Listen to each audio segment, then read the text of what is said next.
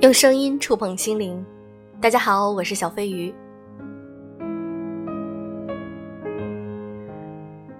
阳过之后，小飞鱼恢复了很久，才能够恢复到现在这个状态。也希望你们能够健康。在这一次疫情之后，我们终于发现，不论什么，健康最重要。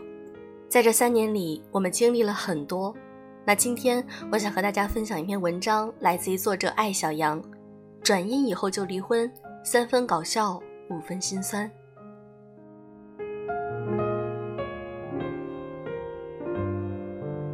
因为全社会的这场大病，我最近的生活进入了低欲望时代。虽然我没阳，但也没社交了。大家要么在家发烧，要么在家等待发烧。虽然商场、饭店都开着，但我约不到人去吃。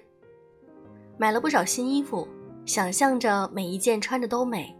事实却是，他们在衣橱里独美，我则每天裹着一件棉被式的大羽绒服，里面是套一个卫衣卫裤。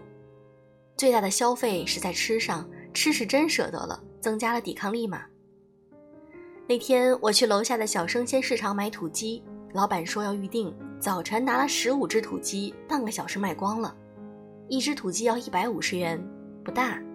之前老板每天也就卖三五只，现在翻了好几倍。为了补充维 C，我买了两箱储成。如果放在以前，也许就买宜昌脐橙了，便宜很多，味道也行，维 C 含量应该也差不多。但这种时候，觉得既然只愿意在吃上花钱了，干脆就吃好一点。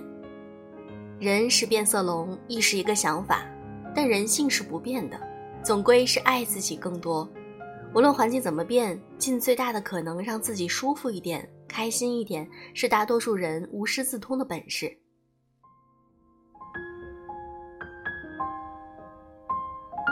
也有跟亲人吵架的，一个朋友跟自己的亲妈吵，他阳了，只想吃清淡的东西。亲妈抱着传统那一套，又是排骨汤，又是土鸡汤，排骨汤里还放腊肉，说这样汤浓香。土鸡他要求亲妈把油切掉，出锅之前上面铺满油纸，再吸一下油。亲妈觉得太浪费了，嘴上答应，端到他面前的汤上面还浮着一层厚厚的黄鸡油。他躺在床上无力反抗，吃两口就不吃了。亲妈便一直念叨，说他不听话，病好不了。他回了几句嘴就吵起来，吵到最后，亲妈哭了。他也没劲儿去哄，昏昏沉沉的躺在床上。晚上，亲妈气得饭也不做了，他自己去下了个鸡蛋面条，觉得还好。虽然身体不那么舒服，但比被逼下去干自己不爱干的事儿，也比吵架强。三天后。他的烧退了，劝走了亲妈。他躺在床上追剧，饿了就点外卖，觉得好爽。亲妈在的时候，他不敢点外卖，点了准吵架。人与人之间，有时候疏离一点儿，反倒更容易亲密。或者说，亲密关系本质上还是需要有一点饥饿感的。爱得过深，绑得过紧，那一方总是会容易被伤害，因为他们用力太狠，把别人喂得太饱，为了反胃。自然就在对方眼中失去了吸引力。还有夫妻吵架的，一个朋友是武汉放开后的第一批阳性，他阳了以后把家人都传染了。那时候阳性患者还没有现在那么多，家里男人就不乐意了，抱怨他工资不高，上班还挺努力。这下好了，把全家都给传染了。她老公家里煤矿，每月八千多的工资，但不知道为啥总有一种无知的自信。觉得自己可以养全家，希望老婆做旧式女子，在家相夫教子，有馒头吃就别想包子。之前因为他出去工作，两人就吵过架，他坚持着没松口，以为这事儿已经过去了。现在才发现男人有多记仇，借着他把全家传染的话题旧事重提，觉得一切不幸都是因为他出去上班。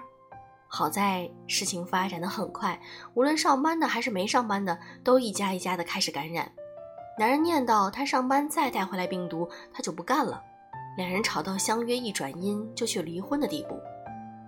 他先转阴去上班了，晚上回家，男人躺在床上哼哼，说：“你的心真狠，你也不在家照顾我，你不上班会死啊。”我朋友懒得说话，拿起手机点了外卖，心想：这么一点小事儿就离心离肺的，我还敢让你养？那才是脑袋有包呢。当然，这婚目前还没离成，毕竟有孩子，加上转阴以后也没劲儿折腾。但男人怎么想我不知道。我朋友是觉得看开了很多事情，有时候患难见真情，有时候患难见真相。男人对于太太不听自己安排这个事情，是真的会很记仇。但太太凭什么都听他的？他是皇帝吗？恐怕连他自己都回答不上来，因为有些男人确实以为只要结了婚，自己就应当当皇帝，哪怕没本事，架子还是要端一端。不管是低欲望还是见真相，都是一种心理排毒。人在生病的时候，容易想明白一些事情，因为你可能看到身边熟悉的人身上那些并不熟悉的一面。病痛考验人品。只想索取不想付出的人，在病痛面前会变得特别暴躁刻薄；永远只关注自己的想法、缺乏共情的人，在病痛面前也会显得格外自私与自以为是。心理脆弱、缺乏成长性的人，在病痛面前可能变得不可理喻。病是反光镜，也是照妖镜。偶尔把生活按个暂时键，照照镜子，调整心态与步伐，某种意义上也是一种深呼吸。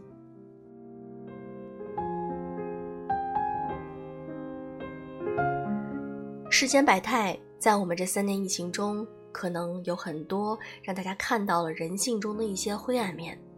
但是无论如何，生活还要继续，我们一定要抱着这种乐观的态度去迎接未来。你看，日子慢慢的变好起来了，不是吗？如果你喜欢我的电台，喜欢我的节目，请记得点赞转发哦，爱你们。